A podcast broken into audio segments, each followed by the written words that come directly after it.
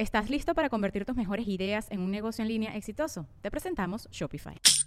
Tal vez no lo sabías, pero nuestro podcast More Than Mamis es un negocio. Y lo comenzamos, por supuesto, para desahogarnos y hablar sobre la maternidad, no para convertirnos en expertas de ventas y del e-commerce. Así que sí, necesitábamos ayuda para vender nuestro merch y poner en marcha nuestra tienda. Por eso estamos tan contentas de usar Shopify. Regístrate con tan solo un dólar por mes en shopify.com barra sonoro, todo en minúsculas. Ve a shopify.com barra sonoro para llevar tu negocio al siguiente nivel. Shopify.com barra sonoro.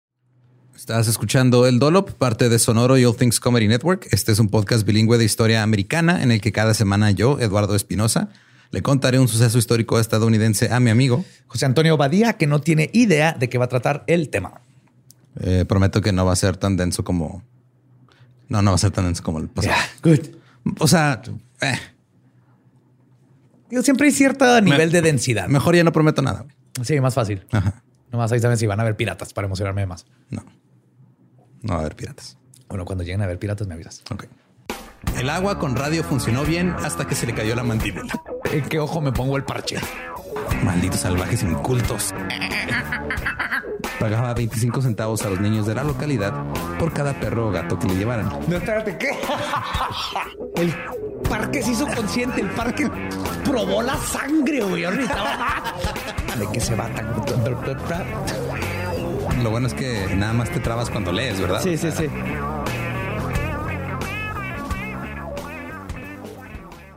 ...1661... John Evelyn publicó El inconveniente del aire y el humo de Londres disipado. Ok. Este fue un llamado a limpiar el aire de la ciudad. En 1661, en Londres. El escrito describía los efectos de la contaminación del aire en la gente de Londres. Cito, en Londres, sus habitantes no respiran más que una neblina impura y espesa, acompañada de un vapor fuliginoso e inmundo que los vuelve desagradables a mil inconvenientes, corrompiendo los pulmones y desordenando todo el hábito de sus cuerpos, de modo que los catarros, las tisis, las toses y las consunciones hacen estragos más en esta ciudad que en toda la tierra. Y luego prende una pipa. Me puede decir eso, güey. Recomendó quemar carbón en lugar de madera y reubicar las industrias más contaminantes fuera de la ciudad. La calidad del aire era tan notoriamente mala que incluso las pinturas que hizo Monet de Londres Ajá. tienen smog.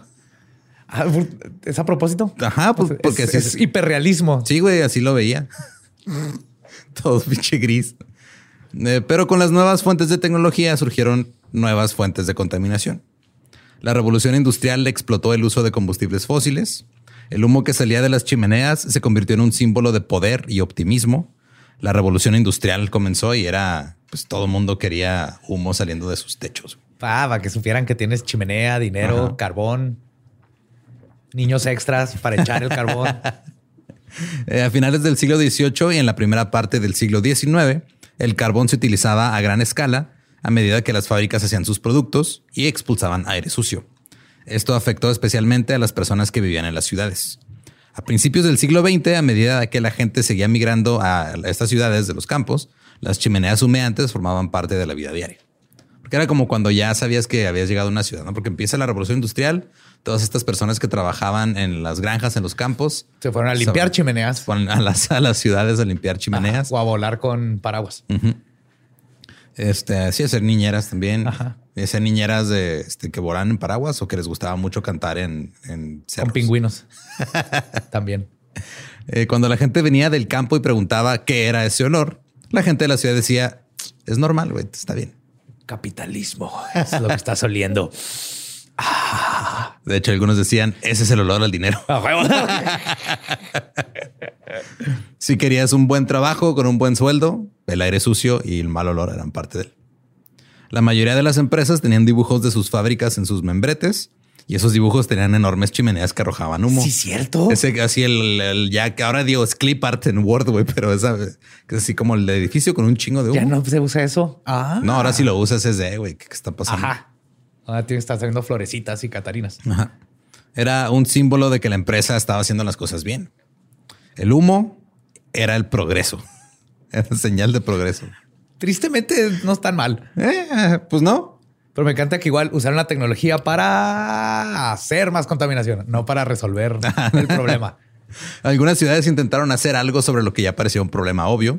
En 1881, Chicago aprobó la primera ordenanza sobre el humo en los Estados Unidos, pero en otros lugares no fue tan fácil y no pudieron aplicar leyes ni cosas para regular. Amigas, hicieron una campaña de respira por tu nación y todo el mundo tenía que tragarse el humo y purificarlo con sus pulmones. No sé, pero una hora al día. Como Eso buen ciudadano. claro, pues eh, ya ves que llevo como dos o tres veces que menciono lo de los gatos que soltaron en Chicago. Pero me mandó un mensaje un güey que conoce a alguien que trabaja en ese programa. ¿En serio? Sí, que tienen un, tienen un pedote con muchas cosas. No nada más con ratas, sino muchas cosas en general. Eh, pero sí, en Chicago ahora sí, en, ese, en esa época sí tuvieron una solución un poquito más normal, que fue, ok, hay que regular las emisiones. En el siglo XIX y principios del siglo XX, St. Louis era conocida como la ciudad más sucia de todos los condados. En 1893, St. Louis también intentó aprobar una ordenanza para regular el humo. Cito. La emisión al aire libre de un baile de humo negro o gris espeso dentro de los límites corporativos de la ciudad de St. Louis se declara por la presente como una molestia. No. Los propietarios, ocupantes, gerentes o agentes del establecimiento, locomotoras o locales desde los que se emita o descargue un denso humo negro o gris espeso, serán considerados culpables de falta y por lo tanto en caso de condena deberán pagar una multa no menor de 10 o no mayor de 50 dólares. Y no me diga, las empresas hacían 5 mil dólares al día. Probablemente. Eh, pero, o sea, obviamente, como en todos lados, de hecho, vi un- un- una caricatura hace poco, güey, de, de cómo las empresas siempre se están quejando de diferentes cosas. Ajá. Entonces primero se quejaban, "Ah, ¿cómo vamos a producir? ¿Cómo, ¿Cómo que nos van a quitar a los esclavos? ¿Cómo vamos a hacer dinero? Y luego es, ¿cómo que tenemos que darle derechos a los trabajadores? ¿Cómo que no podemos trabajar con niños? ¿Cómo que tenemos que dejarlos que hagan sindicatos? Y o sea, cada cierto, Cierto. tiempo se van quejando de algo, güey. Ahorita es grandes impuestos y no contaminar. Ajá. Eh, Packing and Provision Company era una de las empresas que estaba ahí, de las que más contaminaba. Se defendió en los tribunales. El caso llegó hasta la Suprema Corte de Missouri, que declaró la ley inválida. Dijo, no aplica. Cito. Si bien es completamente competente para la ciudad aprobar una ordenanza razonable que observe la supresión del humo cuando se convierte en una molestia para la propiedad o la salud o molestia al público en general, esta ordenanza debe ser anulada porque excede los poderes de la ciudad bajo su estatuto para declarar y eliminar molestias. ¿Qué? O sea, en resumen les dijeron, Ajá. sí puedes, pero yo como... Legalmente no, pero no como tú- procede. Ajá, o sea, es- está chido que lo hagas, pero no te voy a dejar porque no quiero. Yeah. O sea, sí, la ciudad puede poner sus ordenanzas, pero yo, Estado, no te doy poder para que las pongas. Es una pendejadota, güey. Totalmente.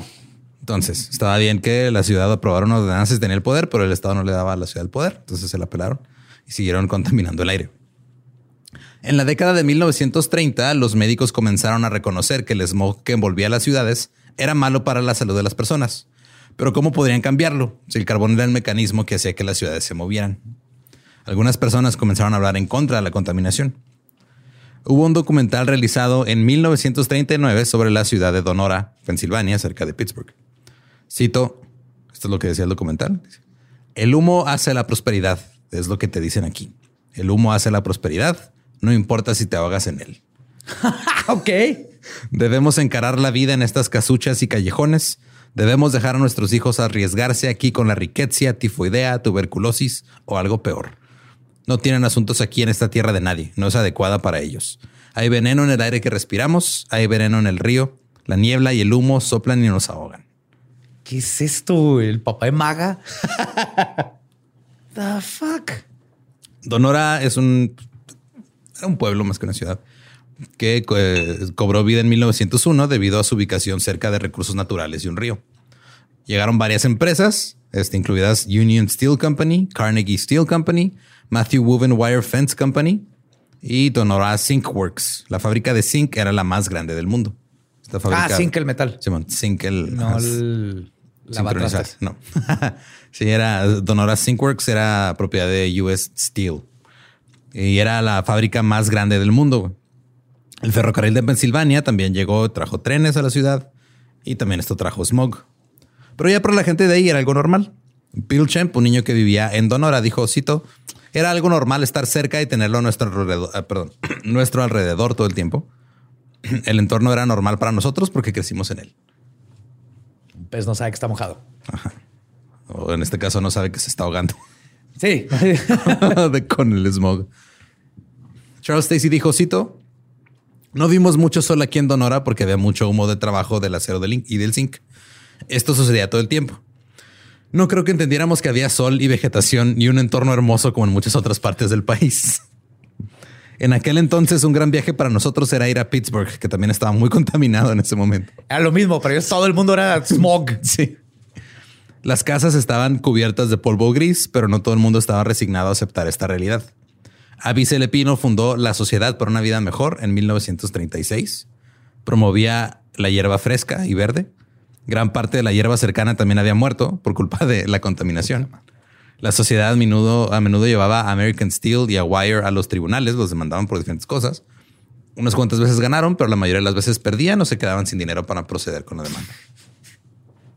El mismo año en que se produjo el documental, el smog era terrible en St. Louis. Incluso este, sin una ley, los líderes de la ciudad habían intentado hacer algo al respecto. O sea, fue de bueno, nos aprobaron la ordenanza, pero mínimo vamos a educar a la gente que. Vamos a pintar el smog de rosa. vamos a darle. Sí, pues, le damos color así a la gente cuando le haga. Ver, ver, el ah". mundo a través de smog rosa. Sí. del smog rosado. La a Qué bonito. Eh, intentaron educar a la gente para que quemara fuegos más limpios. Todos usaban en ese entonces lo que se le llamaba eh, carbón blanco, de blando, perdón, que era carbón barato, así todo mal hecho. Ok. Y que tenía alto contenido de azufre. Y les dijeron, no usen ese, güey, ese suelta mucha contaminación. Y la gente dijo, me vale verga. Ah. Se les informó que podían usar un combustible más limpio como gasolina, aceite o antracita, pero eran demasiado caros como para tenerlos en tu casa y estar haciendo fuegos con eso. Hay que recordar que para esta época no todo el mundo tenía electricidad todo este pedo. Sigue pasando lo mismo. O sea, hay muchas tecnologías nuevas que contaminan menos, pero no todo el mundo tiene para comprarse un carro eléctrico, focos. Bueno, los focos de LED ya al fin están a. Sí, pero ya también este, los están haciendo con este, obsolescencia planeada, güey, porque. ¿También los LEDs? Ajá. Porque pues todo el pedo, toda la conspiración del foco que es real. Sí, yo voy a en mi. En mi este. ¿Cómo se llama? Testamento. En mi testamento voy a dejar mis focos Hue. Duran como 80 años. Es, en teoría sí, pero los, o sea, ya como están saliendo muchos como versiones baratas, pues no te van a durar porque están mal hechos, güey. Sí, pero te costó 20 pesos, entonces. Win-win. Eh, y, luego esos focos no los pueden reciclar los tecatos para fumárselos porque no son de vidrio. Ah, sí, cierto. ¿De dónde van a ir los tecatos? A los parques de tus niños. No te creas, ya están ahí, ya están ahí. Eh, para la gente que no sabe que este cato es por ocho, eh, pero es que creo que no es universal. no, te por ocho es que pistea. Tecato es de heroína. Sí. Ajá. Ok. Eh, todos usaban este carbón, güey, y les dijeron, no, dicen este combustible más limpio. No lo hicieron. En 1936, después de debatirlo durante años, el ayuntamiento exigió que los hogares y las empresas instalaran fogatas mecánicas en los hornos o quemaran carbón local lavado, que le decían que era un carbón un poquito más limpio. Pero no todo el mundo lo hizo. La ciudad creó una división de regulación del humo en 1937. El alcalde Bernard F. Tickman nombró un comisionado, era el comisionado del humo, y era un hombre minucioso y dedicado. Borre, Trabajo perfecto para Borre. El comisionado trató de difundir el mensaje a través de los periódicos y la radio, pero pronto se hizo evidente que lo único que iban a poder hacer al respecto era, pues, dar recomendaciones. Ajá. Por pues, favor. Empezaron a, lavar el carbón blando, o sea, como a limpiarlo de ciertas cosas impuras. Eh, hicieron que, se quemara de una manera más caliente y más limpio, así no usabas tanto combustible y no contaminabas tanto.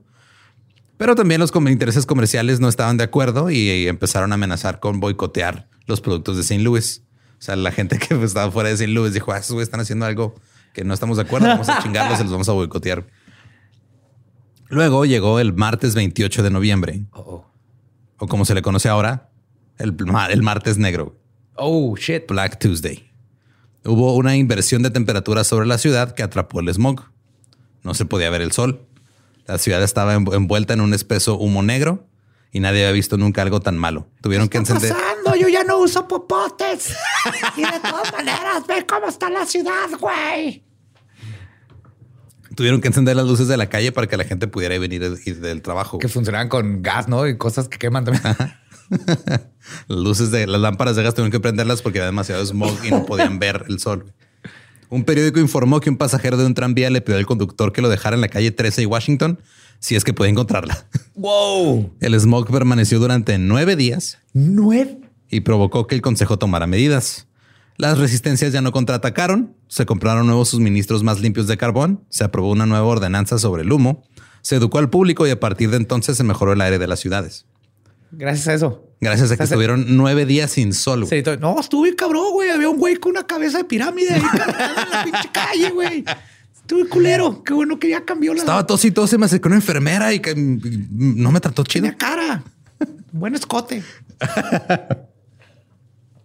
Pero que estamos hablando de 1937, güey. Sí. Hace casi, Le hace más, tocó a de, nuestros abuelos. hace más de 80 años Ajá. Más hay abuelos vivos ahorita que estuvieron. que les pasó ese pedo, güey. Y no, no fue hasta que hubo una crisis horrible que dijeron, ok, ok, está bien, vamos a hacer algo. En fin, otras ciudades este, mantuvieron sus formas eh, de producción contaminantes. Donora, Pensilvania, se convertiría en el modelo de la contaminación del aire. Para 1948 había 14 mil personas viviendo en la ciudad de Donora y miles más viviendo cerca, alrededor y viajando porque pues, nomás agarraban el ferrocarril o, o el transporte para llegar a las fábricas. Y había un chingo de contaminación en el aire. Pero pues ese era el precio del progreso. Sí, sí. ¿Quieres trabajo decente? Va a haber contaminación en el aire. ¿Es que tu hijo tenga un trabajo decente? Probablemente. Luego vino el miércoles 27 de octubre de 1948. Una inversión masiva de aire frío se instaló sobre el valle. Los humos calientes quedaron atrapados en una capa como una especie de sándwich con aire frío en la parte inferior, humo en medio y una capa de aire frío en la parte superior. Oh my God. Eso es lo que te venden en el Oxxo como sándwich. Simón. Eh, es el lonchibón. Eso atrapó el aire en la ciudad. No podía salir de la zona donde estaban los molinos. Por lo general solo había aire caliente, luego aire frío en la parte superior y el smog se podía disipar. Ahorita ya no, estaba atrapado entre dos capas. no circulaba. Una gran niebla espesa y amarillenta descendió sobre la ciudad. Nadie había, nadie había visto algo tan culero en Donora antes y no se iba. Se quedó ahí por varios días. Dos días después todavía seguía ahí y empezó a hacerle la vida difícil a los habitantes. Jim Glaros, un bombero que trabajaba ahí este, en ese momento, dijo, cito, no podías ver tu mano frente a tu cara. Ay, güey. Era como la noche a las 12 del mediodía en la calle principal. Era como la medianoche. Fuck. O sea, imagínate estar a mediodía, güey, no poder ver tu cara, este, digo, tu mano enfrente de tu cara. Tu cara no la puedes ver más que en un espejo, pero no vas a ver el espejo tampoco. No, está impresionante. De hecho, donde el, el- el de bomberos de haber dicho necesitamos a lo comía. Luego, llegan y empiezan con sus abanicos, güey. Y sí lo, lo comía. o más abanicos, ¿no? Que todo el mundo usa los abanicos hacia las orillas de la ciudad. Ajá, y luego empiezan a circular el aire. Empiezan así a moverlo. Oh, no, pero el abanico también produce smog. ¿Qué vamos a hacer, Smith? Yo creo que alguna fábrica estuvo a punto de lanzar así un, este, un producto que fuera un abanico que aventara smog como parte de "Eh, es el progreso, güey. Sirve con gasolina. Ajá. Tú nada más te, mira, te, te, te tomas tu agua con radio, güey. Te echas ahí de smog en la cara con esa madre, vas a tener la Y lista. Te inyectas heroína para la tos y vas a estar súper Me bien. sorprende que en toda la historia que me estás contando no ha salido un doctor que, este- que recomiende váyase ya a Dorn y métase ahí unos tres días, respire los humos, le va a curar de la bilis. Eh, Jerry Campa, un dueño de un restaurante, dijo: Cito, fue tan malo que accidentalmente me bajé de la acera y me torcí el tobillo porque no podía ver mis pies. La ciudad estaba orgullosa de, de su equipo de fútbol americano de, de- de su prepa, porque recientemente habían clasificado como el segundo mejor del país. Entonces Pues estaba- porque el otro equipo no puede ver ni madre, güey. en el partido de esta semana, el campo era casi invisible y los equipos no pasaban el balón porque no podían verlo en el aire. Ay, güey. Me pasó algo parecido en Juárez jugando foot, Ok. pero con aire y tierra, güey. Se pone bien culero. güey. No patea, no podías dar pases porque se te regresaba el balón y aparte no veías ni madre por el- se canceló como al medio tiempo. Sí, pues como la vez que no pudimos salir de la ciudad de carretera porque había un chingo de Porque aire, no güey. se veía nada, No se ajá. veía nada. Me ha tocado también este con, con neblina y con nieve, güey. Manejar cuando está nevando así de culero Así está horrible. y güey. que no se ve nada está bien feo. porque es no ves y está está resbaloso. resbaloso, Simón. Ahí jugar foot con nieve también está en culero que te dan un balonazo en la oreja y te quieres morir. Eh, lo- la gente asistió al desfile de Halloween, que fue a los cuatro días que empezó este pedo, Que no se para Halloween. pero no pudieron verlo. Oh. no mames, tardé dos meses haciendo mi disfraz. de, de sirena, güey. Ahora nadie lo puede ver. Que ahora digo, la descripción que dieron suena también como un muy buen Halloween, Ajá. porque dijeron, cito, solo se veían sombras que se mueven a través de la penumbra Uh, nice. Ajá, mientras estás respirando algo que te va a matar. Pero pues creo que es un, o sea, no pudiste ver el desfile, pero siguió siendo un buen Halloween. Ajá. Charles Stacy también volvió a decir este cito, el smog creó una sensación de ardor en la garganta, los ojos y la nariz, pero todavía pensábamos que era normal para Donora. A medida que pasaban los días, los efectos empeoraban y se volvían más inquietantes. Una mujer se fue a la cama por la noche y cuando despertó a la mañana siguiente, todas sus plantas estaban muertas. Oh, oh. Flores, güey, plantas, cactus, tenía muchas cosas. Así como lo que te pasó en la Nevada, güey, pero por smog. Ajá. ¿Estás listo para convertir tus mejores ideas en un negocio en línea exitoso? Te presentamos Shopify. Tal vez no lo sabías, pero nuestro podcast More Than Mamis es un negocio y lo empezamos por supuesto para desahogarnos y hablar sobre la maternidad, no para convertirnos en expertas de ventas y del e-commerce. Así que sí, necesitábamos ayuda para vender nuestro merch y poner en marcha nuestra tienda. ¿Y cómo suena con Shopify? Llegó otra venta. Shopify es la plataforma de comercio que está revolucionando millones de negocios en todo el mundo. Ya seas un emprendedor desde tu casa o desde donde sea, Shopify es la única herramienta que necesitas para iniciar, administrar y hacer crecer tu negocio sin dificultades. Con Shopify puedo gestionar pedidos, envíos y pagos desde cualquier lugar, brindándote toda la información y estadísticas de tus ventas al detalle. Regístrate para un periodo de prueba con tan solo un dólar al mes en shopify.com barra sonoro, todo en minúsculas. Ve a shopify.com barra sonoro para llevar tu negocio al siguiente nivel. Shopify.com barra sonoro. Luego, el viernes, las cosas se pusieron realmente mal. Eh, el viernes por la mañana, cito, íbamos caminando a la escuela, apenas podíamos ver las luces de la calle, y eso que estaban encendidas, y apenas podíamos ver los semáforos a lo largo de McCain Avenue. No entendimos que se estaba desarrollando una tragedia. Eileen Loftus era una enfermera que trabajaba en el American Steel and Wire Company, era la enfermera de la fábrica. Alrededor de las 4 de la tarde, un trabajador se tambaleó y se quedó sin aliento. Ella lo hizo acostarse y le dio oxígeno. Luego llegó otro trabajador en las mismas condiciones. Y luego otro.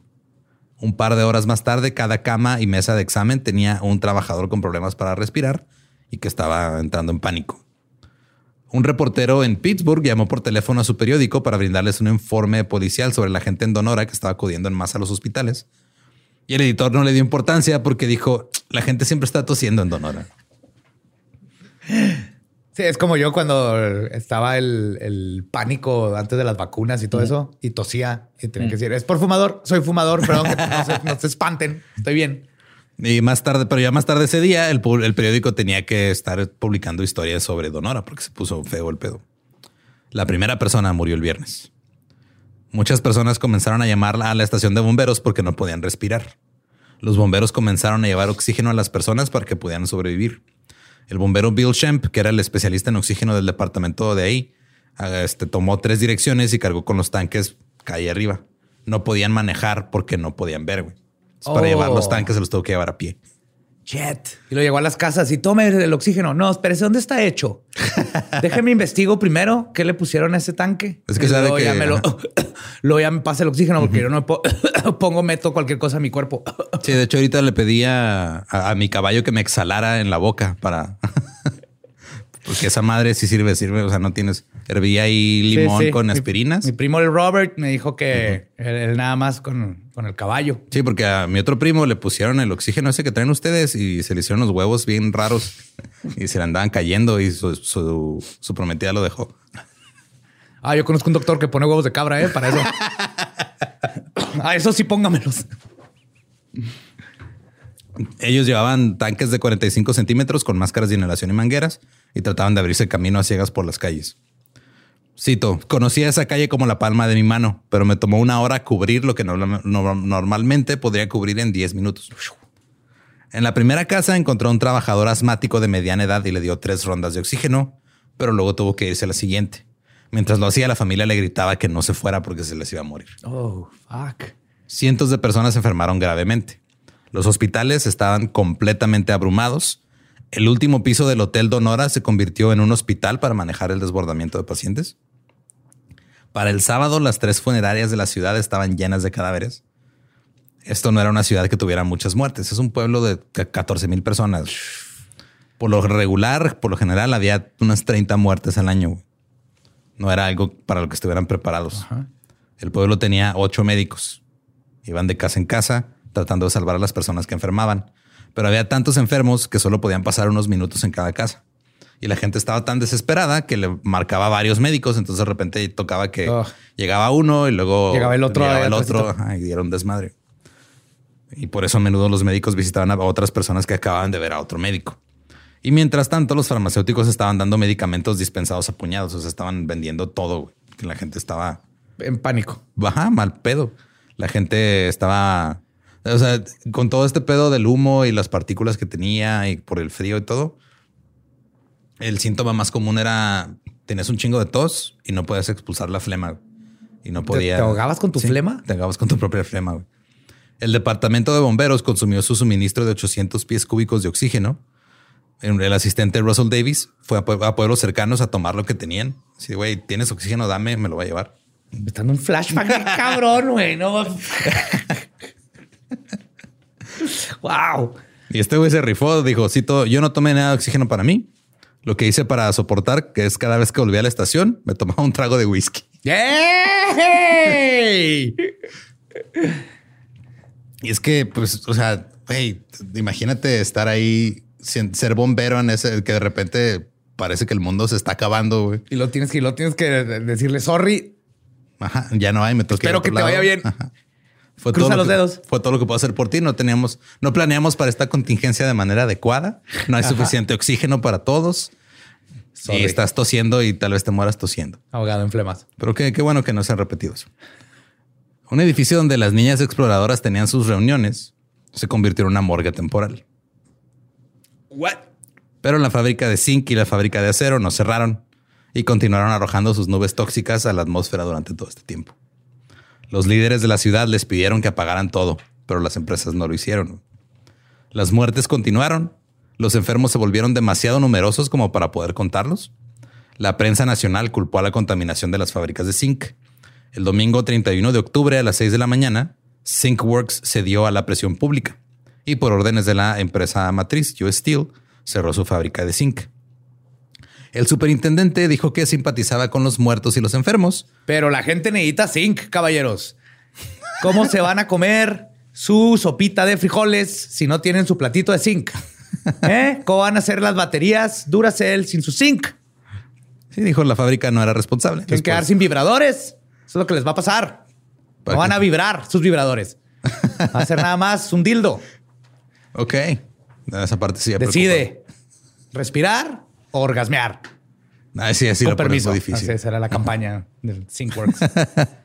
sí, la fábrica dijo que ellos no eran responsables porque después de todo, eh, la fábrica había estado funcionando de manera segura desde 1915. Sin embargo, no apagaron todos los hornos por completo. Los pusieron en lo que se conoce como un dead heat.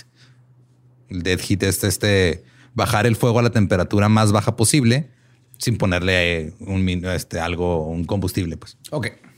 Entonces todavía estaba caliente, pero no le estaban poniendo combustible porque ya no estaban sacando más sí, Dejaron ahí nomás como cuando dejas la lasaña en el horno nomás para que se mantenga calientita. Sí. Pero eso no fue lo que salvó a la ciudad. Más tarde ese día, un sistema de baja presión y un frente frío se trasladaron desde el oeste. Trajeron consigo fuertes vientos que finalmente permitieron que la atmósfera comenzara a aclararse. Luego vino la lluvia y lo que quedaba del mortífero smog se fue. Pero también se fueron 20 personas. ¿20 murieron? Murieron 20 personas. Asfixiadas en su casa, güey. No te puedes escapar. Las fábricas volvieron a encenderse el día siguiente. eh, nomás era el apagarle y prenderle. Sí, nomás lo reiniciamos y ya, mira, ya. Listo. Ese ya dejó de toser. Ah, cabrón, no se está moviendo. Ese ya dejó de toser. Ya dejó de toser. El problema era la tos, ya no está tosiendo. Y lo pueden enterrar en un ataúd de zinc. Eh, los investigadores eh, están culpados a las plantas de zinc por las muertes casi todas las plantas en un radio de media milla murieron. O sea, casi toda la vegetación. Ajá. Estamos hablando de casi un kilómetro a la redonda, se murió todo. Pues esas madres comen de todo. Bueno, CO2, obviamente, pero aguantan un chorro mientras y no aguantaron esto. Las plantas que eran más susceptibles a las toxinas arrojadas por la fábrica, que aunque estuvieran más lejos, también murieron. Todo el maíz del valle güey, se murió. Y le echaron la culpa al, bueno, o sea, la culpa la tuvo el flúor de la planta de zinc. Algunas víctimas cuando les hicieron estudios tenían 20 veces el nivel normal de flúor. flúor es súper venenoso y no lo echan en el agua. Yes. No lo echan en el agua. Y las, Esa los- fue una otra forma que las empresas se deshicieron de esa madre venenosa, es convenciendo que echarla al agua y venderlo. Y luego ya nada más las, este, las reguladoras ambientales dicen, pues más con que, mira, con que no se pase de tanto, Ajá. no hay pedo. Es bien poquito flúor. Te Y luego- las caries. pero Pero, te siempre- lo tomas todo el día, todos los días. Te bañas en él. Pero luego siempre se pasan de sus límites. Te llegarán Aparte. Ah.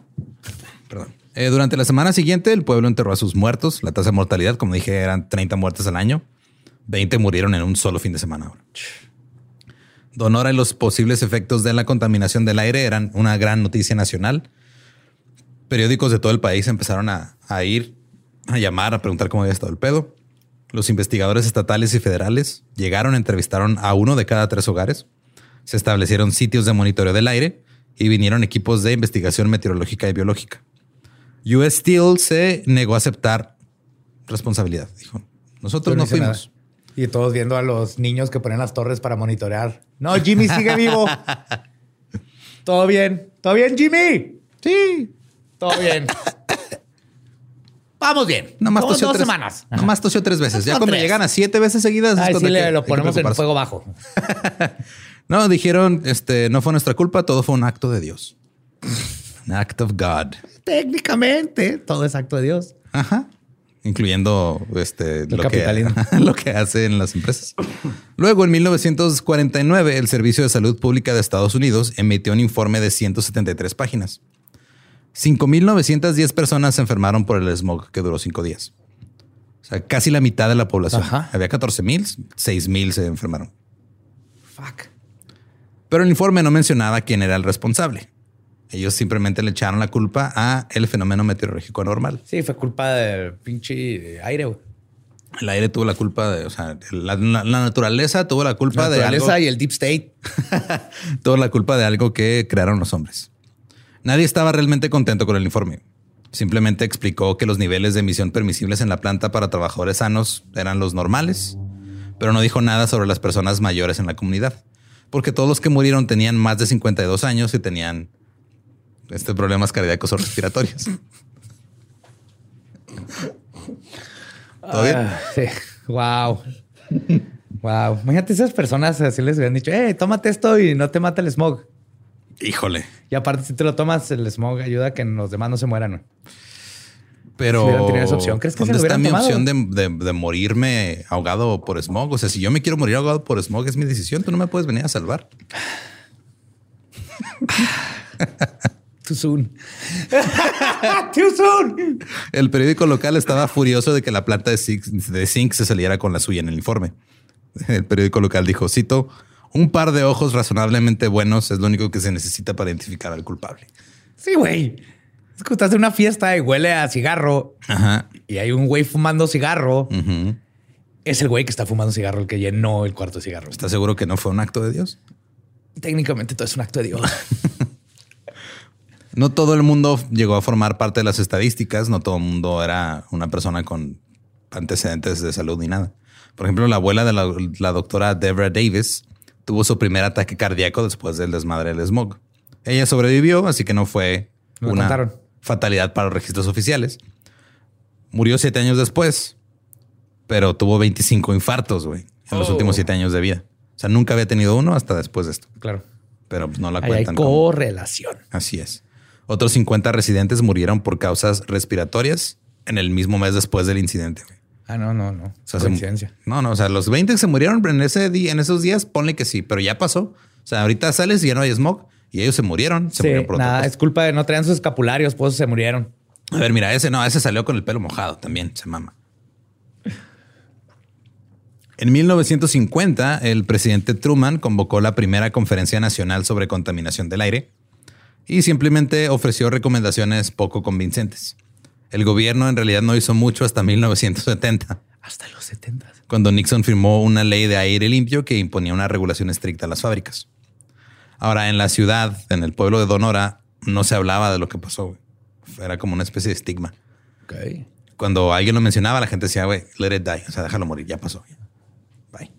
Todos los habitantes de la ciudad eran empleados de estos molinos de acero y de estas fábricas. Entonces, Uh, está feo cuando pasa eso. ajá, es de, pues sí, o sea, pasó esto, pero si digo algo, pues Cierran la sin planta y no tengo con qué comer. Sí, sí, ajá, ya, ya no va, ya no tengo sustento porque pues lo que más el sustento es lo lo mismo que que, me me va a mata. matar, pero por lo menos ahorita me está dando sustento. Ya es como los hot dogs. Deliciosos, pero te van a matar. Yes, algún día. La planta de zinc cerró en 1957 y comenzó el declive de la revolución industrial en Estados Unidos. De hecho, la fábrica de acero de Donora fue la primera fábrica de acero importante en los Estados Unidos que fue ¿Que se cerró? cerró. Ajá. Y la ciudad fue muriendo lentamente. La última escuela pública se cerró hace apenas unos años. Ahora hay pocos habitantes, pero los tienen que ir a, ahí cerca a la escuela.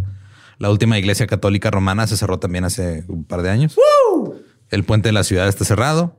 La Sociedad Histórica de Donora recibió una demanda por unos daños que, fueron causados por que se derrumbó su sede en- con una nevada. O sea, una tormenta de nieve vinculera y con el deslave se cayó en la, esa madre, dañó otras cosas y los demandaron. Ma- Pobre viejito ahí con las fotos de sus nietos a público y ahora debe dinero. Ah, algunas personas en la ciudad todavía culpan a este movimiento radical de la gente que quería aire limpio por terminar con el pueblo. Ajá, ajá. ahí. Sí, o sea, nosotros estamos aquí bien a gusto, trabajando, haciendo dinero. Y de repente llega alguien y nos dice, no, es que eso que estás haciendo te va a hacer daño, güey. Y nos quita todo y ya se va. Y... Y hasta se le cayó el museo al viejito de sus fotos. La tragedia estuvo silenciada hasta 1995, cuando se cumplió el 50 aniversario de los sucesos de Donora. Ese mismo año fue este, develada una placa conmemorativa en recuerdo de las víctimas. Y en el 2008 inauguraron el Museo de Donora. el Museo del Smog, ahí está ya. Ah, gracias. What? En 1900, no, perdón, en el 2017 eh, fue presentada una demanda contra US Steel acusando a la compañía de no notificar a quienes se encuentran en el área alrededor de las obras de Syncworks de Donora sobre la contaminación industrial insidiosa en sus hogares, patios y comunidades. Qué huevo que está resultado de las todo operaciones. por ahí, ¿no? Todo está contaminado todavía. güey. Como lo que está cerca de Zarco, Sí. aquí en Juárez. Donora Syncworks generó 2.000 toneladas de cadmio durante los 42 años que produjo zinc para su uso en la fabricación de acero. Seis décadas después, aún existen niveles eleva- elevados de cadmio que se encuentran en el suelo en las cercanías de la antigua fábrica. Wow. O sea, todavía, 60 años después, hay consecuencias. Y actualmente Donora cuenta con una población de alrededor de 4.500 personas nada más. Ahora, Donora es un ejemplo de una larga lista de casos de negligencia ambiental. Como Centralia. Ajá. O como eh, Londres en 1952, cuando quedó atrapada en una nube de contaminación durante cinco días. Cinco. The Great, uh, es el The Great Smog of London. De ahí viene smog, ¿no? Smog es este smoke Smoke y fog. y Ajá. fog. Es niebla y humo Junto. Ajá. Que en español sería Smog con E al principio. smog. Porque no, no, no sabemos pronunciar la S Fuck. en español. Pero si tradujéramos smog sería humo y niebla, sería huiebla. No sé, humiebla. Ni humo. Ni humo. Ni humo. hi, Ni humo. ha, Humo. Ahí en Londres eh, también hubo un anticiclón que hizo que el aire frío se estancara sobre la ciudad. El dióxido de azufre, el dióxido de carbono y las partículas de humo se acumularon y provocaron la muerte de 12 mil personas. 12 mil Se murieron 12 mil personas por smog. asfixiadas. Ajá. Por no poder respirar aire por culpa de... Porque el smog se queda ahí, ponle, digo, en un chingo de cada rato pasa en ciudades muy grandes, como México. Que aparte está en una Ajá. cuenca. Que sea, o sea, que las condiciones este, del entorno lo vuelven todavía más propicio.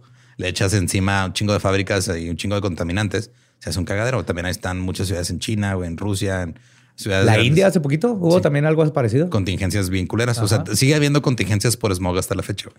Es lo que necesitamos es un popotote al espacio Ajá. para que por ahí se salga. O sea, rompemos la capa de ozono con el popote, güey. y luego Y adentro le pones una de esas chimeneas de un extractor de cocina. Pum, listo. ya con eso se va saliendo poco a Elon poco. Musk, a darle. ¿Cuál pinche túneles abajo de California? Sí, ¿cuál- Extractores ajá. gigantes ¿Cuál vender acciones para alimentar a la gente? No, no, no, no va a funcionar. Necesitamos quitar el smog. Así, no, pero es que si quitamos el smog, güey, va a haber más gente, porque se va a morir menos gente por el smog. No necesitamos más Y gente. como va a haber más gente, No podemos con más gente espinosa. o sea, ya no van a ser 6 billones de dólares para acabar con, No, dejen el con smog. hambruna. Dejen el smog. Pues El, el smog ya es parte del- de la oferta y la demanda. Capitalismo. Así funciona el libre mercado. Ni pedo. En 1992, las Naciones Unidas nombraron a la Ciudad de México como la ciudad más contaminada del planeta. Sí, sí es. Yo no aguanto. A las cuatro días ya estoy todo este, constipado y congestionado. las dos. Las cambié de lugar, pero sí, las un- dos. Una es por la comida, la otra Sí, es por lo que no me arrepiento. No, Lo de la comida es con gusto. Ajá. Es el precio que, que, que debes de pagar por esa deliciosura de comida. Pero la congestión sí es de a huevo que me va a dar. Es que hay ciertas áreas donde como que el smog ya está especiado. Entonces, nomás, Sí, con que le ponen azafrán, güey. Simón. Entonces ya nada más agarras este, la comida, la dejas a sonar sola en el viento. Creo que es parte de esos ya- pollos amarillos sobreviven porque el smog no deja que crezca la bacteria. No están refrigerados, güey. No sé cómo nadie tiene salmonela ya. Es impresionante. El smog. En 1998 la nombraron la ciudad más peligrosa para los niños por la contaminación. Eh, la contaminación del aire mata aproximadamente a 7 millones de personas en todo el mundo cada año. Los datos de la Organización Mundial de la Salud muestran que casi toda la población mundial, o sea, el 99% de la población mundial, Ajá. respira aire que excede los límites de las pautas de la OMS sobre los niveles de contaminantes. O sea, todos. Ah, Ni, ni por qué te preocupas. Eh, Te pues es la, las tribus esas que están fuera de la sociedad, esas no, bueno, tienen iPhones, güey. pero tienen buenos pulmones. ¿Para qué chingados si no tienen iPhone? si no pueden postear en Instagram que tienen buenos pulmones, ¿de qué les sirven? Eh, los países de ingresos bajos y medianos sufren las exposiciones más altas a contaminantes. Menos obviamente. regulaciones. peor, sí. Una proyección de la OECD, la Organization for Economic Cooperation and Development, la Organización para el Desarrollo este, Económico y la Cooperación, prevé que para el 2050 la contaminación del aire sea la principal causa de muerte relacionada con el medio ambiente en todo el mundo. Oh my God. Imagínate. Imagínate. Acompáñame en este viaje. ¿A dónde? Imagínate un lugar donde tuvieras, por ejemplo, dos mares donde siempre hay aire y tienes turbinas. Toda tu parte norte del país es desierto donde puedes agarrar sol. Y entonces los del norte mandan electricidad casi todo el año por el sol. Cuando ah, se hace invierno, están todas las turbinas en el bajío, en los mares. Imagínate que pudiéramos hacer eso como, como especie, güey, que existiera la tecnología para generar poder de esa manera. No se puede. No, Tristemente no, no se puede. no se puede. Se ve feo. Todo, ese dinero tiene que ir a programas de béisbol que luego se van a hacer abandonados. Yes. Aparte se ve muy feo. Se ve muy feo en ahí las turbinas. Sí, güey, las, tu- luego, güey, o sea, las turbinas andan ahí matando Pájaros. pájaros como seis al año. Sí. O sea, y que son que se te mueran 20 personas en un fin de semana con tal de ver lo- los pajaritos libres ahí volando. Las gaviotas son una joya nacional. No me refiero a esa gaviota, el pájaro. El pájaro, sí. Y pues esa es la historia de la niebla tóxica de Donora. Y pues la niebla tóxica de todos lados, la neta. Sí, creo que el- en, en la Ciudad de México han de ver cosas así, güey. pero está muchísimo más grande como para que lo notes. Es que, pero a lo que voy es de güey, o sea, en 1616, hace 400 años, un güey ya se estaba quejando de no mames, está bien sucio el aire aquí en Londres. Sí, esto está mal. Deberíamos hacer algo.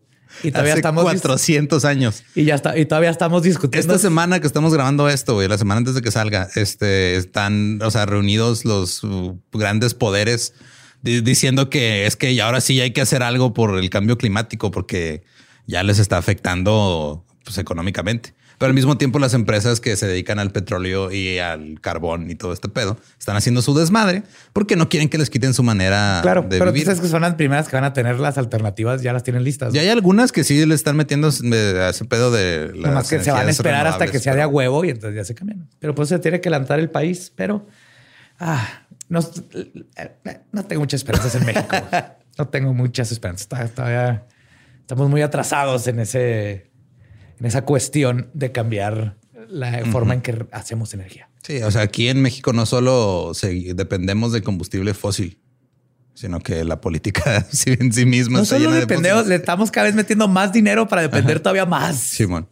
Pero mira, por lo no menos. pasa nada. este, Va a aquí- salir un héroe bombero con oxígeno. mira, de aquí a 30 años, a de aquí al 2050, a lo mejor ya ni estamos vivos. Ajá. Porque a lo mejor nos mata otra cosa. No sé, otra pandemia. El punto es que este, si quieren escuchar el episodio en inglés, es el episodio 218 de The Dollop, The Donora Smoke Disaster. Eh, recuerden que nos pueden seguir en todos lados como arroba el Dollop. A mí me encuentran como arroba ningún Eduardo. Ahí me encuentran como Elba Diablo. Esta no estuvo tan fea como la pasada, pero está más como ad hoc a lo que está pasando y ahora estoy más deprimido que la pasada. Se logró. Y recuerden que si no conocen su historia, y ya nos morimos todos. Se ven feos las pinches hélices, güey. Adrián, el ecosistema se ve feo. ¿Estás listo para convertir tus mejores ideas en un negocio en línea exitoso? Te presentamos Shopify. Tal vez no lo sabías, pero nuestro podcast More Than Mamis es un negocio y lo empezamos por supuesto para desahogarnos y hablar sobre la maternidad, no para convertirnos en expertas de ventas y del e-commerce. Así que sí, necesitábamos ayuda para vender nuestro merch y poner en marcha nuestra tienda. ¿Y cómo suena con Shopify?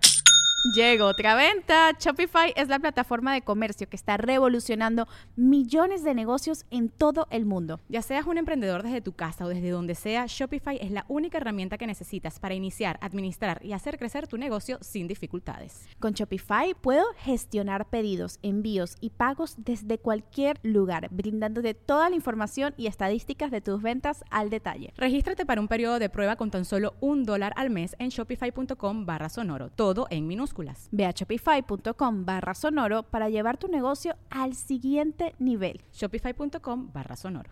¿Estás listo para convertir tus mejores ideas en un negocio en línea exitoso? Te presentamos Shopify.